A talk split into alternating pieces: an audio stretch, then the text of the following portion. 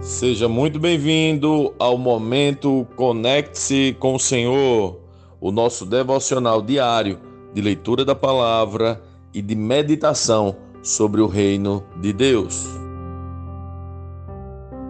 Hoje nós vamos ler a carta de Judas, uma pequenina, mas preciosa carta.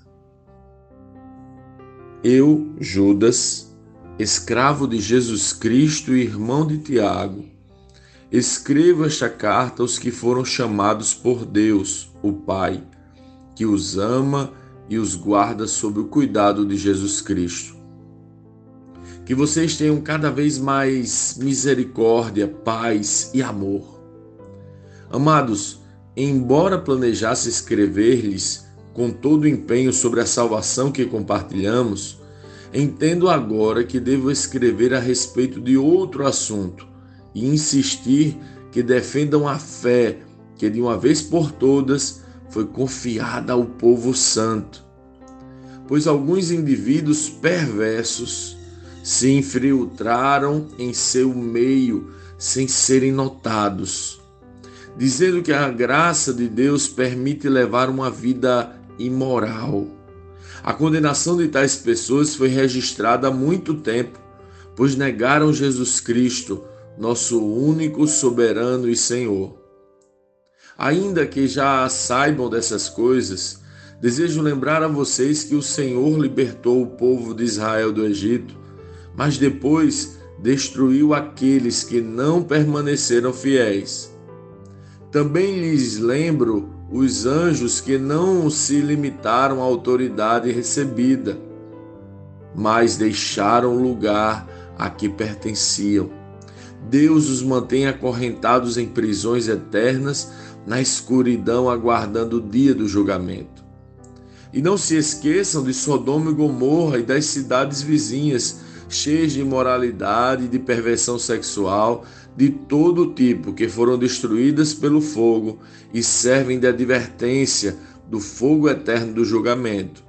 Da mesma forma, essas pessoas, afirmando ter autoridade com base em sonhos, vivem de modo imoral, desprezam a autoridade e zombam dos seres sobrenaturais. Mas nem mesmo o arcanjo Miguel se atreveu a acusar o diabo de blasfêmia ele disse apenas: O Senhor o repreenda. Isso aconteceu quando Miguel discutia com o diabo a respeito do corpo de Moisés. Tais indivíduos, porém, zombam de coisas que não entendem. Como criaturas irracionais, agem seu, segundo seus instintos e, desse modo, promovem a própria destruição. Que aflição os espera!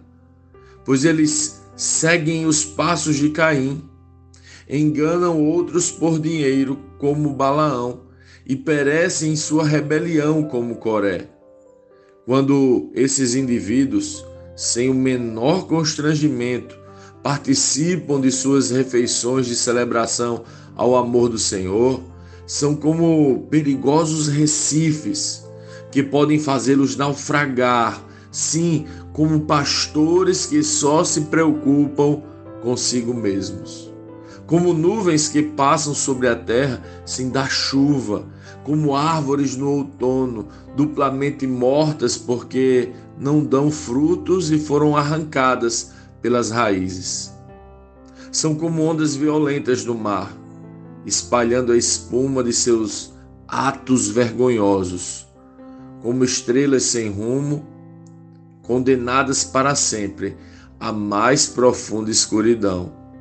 Enoque, que viveu na sétima geração depois de Adão, profetizou a respeito desses homens, dizendo: Ouçam, o Senhor vem com incontáveis milhares de santos para julgar a todos, convencerá os pecadores de seus atos perversos e dos insultos que pronunciaram contra ele.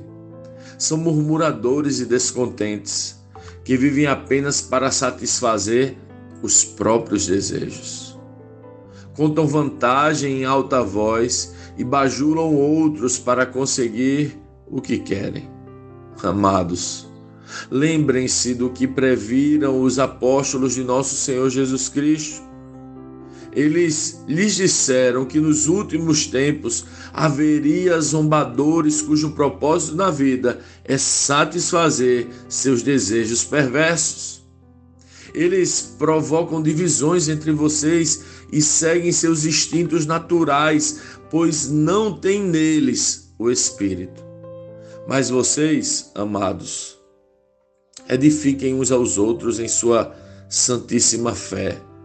Orem no poder do Espírito Santo e mantenham-se firmes no amor de Deus enquanto aguardam a vida eterna que nosso Senhor Jesus Cristo lhe dará em sua misericórdia. Tenham compaixão daqueles que vacilam na fé. Resgatem outros, tirando-os das chamas do julgamento. De outros ainda tenham misericórdia, mas façam isso com grande cautela, odiando os pecados que contaminam a vida deles. Toda a glória seja aquele que é poderoso para guardá-los de cair e para levá-los com grande alegria e sem defeito à sua presença gloriosa. Toda a glória seja aquele que é o único Deus, nosso Salvador, por meio de Jesus Cristo, nosso Senhor. Glória, majestade, poder e autoridade lhe pertencem desde antes de todos os tempos, agora e para sempre. Amém. Lendo este capítulo de hoje, nós precisamos responder: como Cristo lê esse texto? O que aprendemos nele? E que aplicações práticas esse texto deve trazer para as nossas vidas? Uma pequenina e preciosa carta com grandes ensinamentos. Judas foi irmão de Jesus, mas se apresenta como escravo. Como você se apresenta? Ser escravo, servo de alguém, requer reconhecimento de autoridade do outro. E foi isso que Judas fez nesta carta. Ele reconhece e apresenta como base de nossa fé a soberania de Jesus. Ele combate falsos mestres que estavam se introduzindo dentro da igreja, não mais para pregar a soberania de Cristo, mas do próprio homem. Para honrar a si mesmos, eles anunciam que a graça os libera para uma vida imoral. Hoje chamamos isso de hipergraça.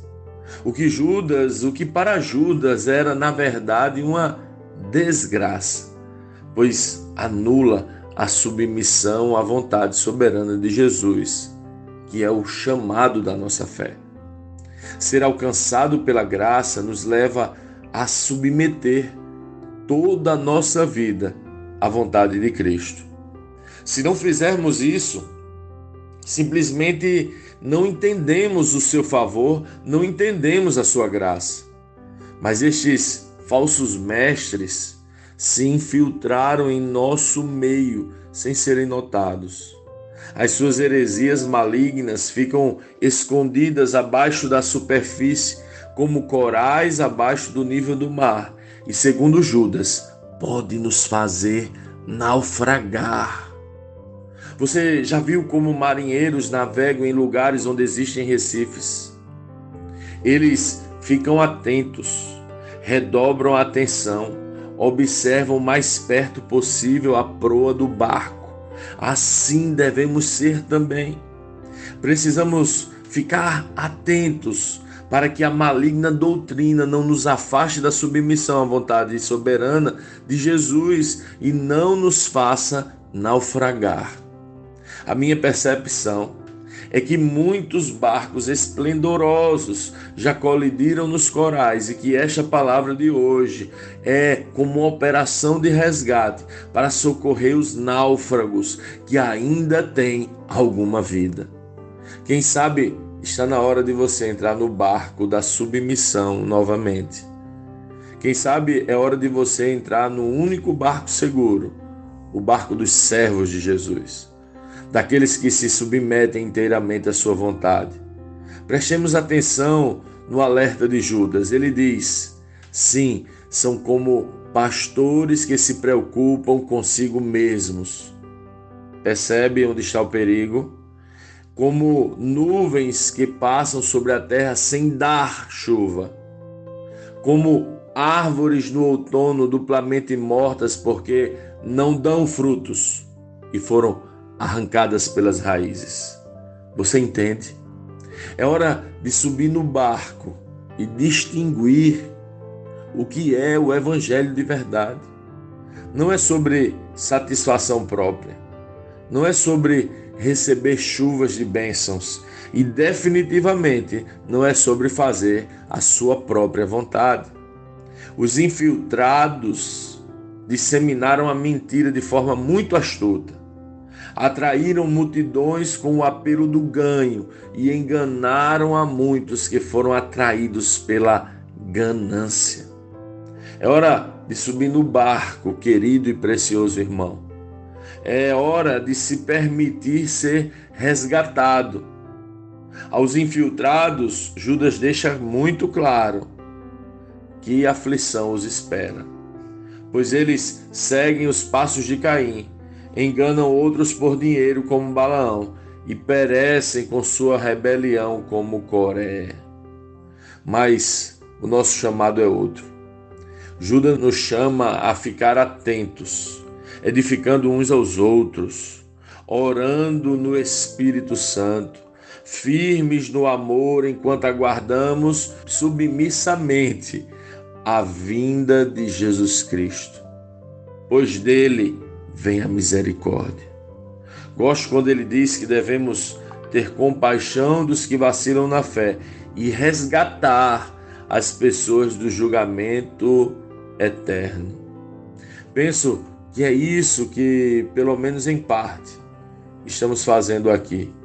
É como lançar botes salva-vidas para que pessoas possam subir e ser resgatadas no meio de uma grande tempestade em regiões de muitos corais.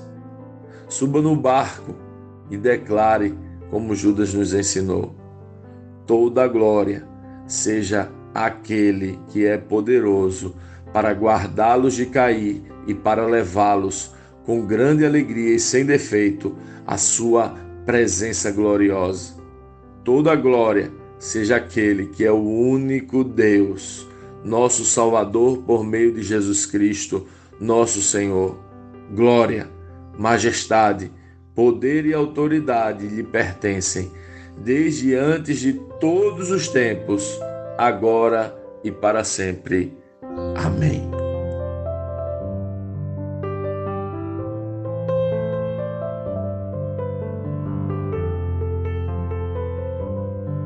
Sim, que bom ter você neste devocional e poder compartilhar o Evangelho. Mas, como sempre dizemos, o texto de hoje e o texto de cada dia tem muito mais para oferecer, muito mesmo.